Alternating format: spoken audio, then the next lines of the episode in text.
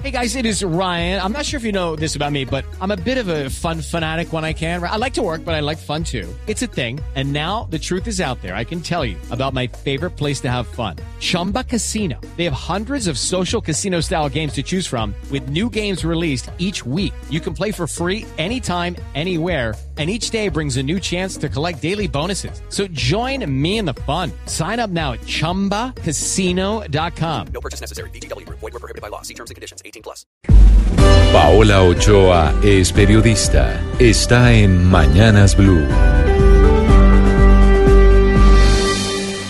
6 de la mañana, 22 minutos, y siguen conociéndose cambios a la reforma tributaria, reforma que ya parece más bien un sancocho tributario en donde todo el mundo está echando de todo dentro de esa olla que se está cocinando.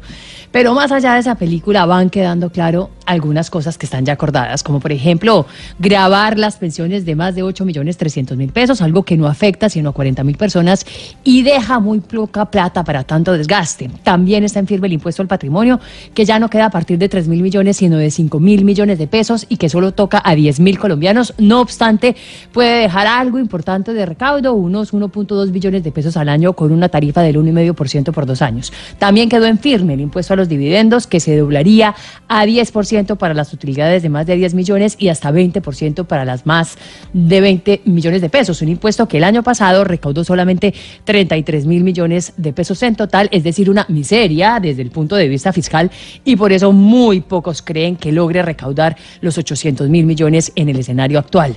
También queda en firme la normalización tributaria, es decir, una amnistía para que quienes estén colgados o tengan la plata escondida se pongan al día y paguen menos tarifas si invierten esa plata en el país. Y obviamente empiezan a salir también nuevas ideas, como por ejemplo la idea del senador Barguil de ponerle una sobretasa al sector financiero y al sector minero energético, algo que coincide con una fuerte caída de los precios del petróleo y por eso tal vez no llega en el mejor momento para el sector petrolero.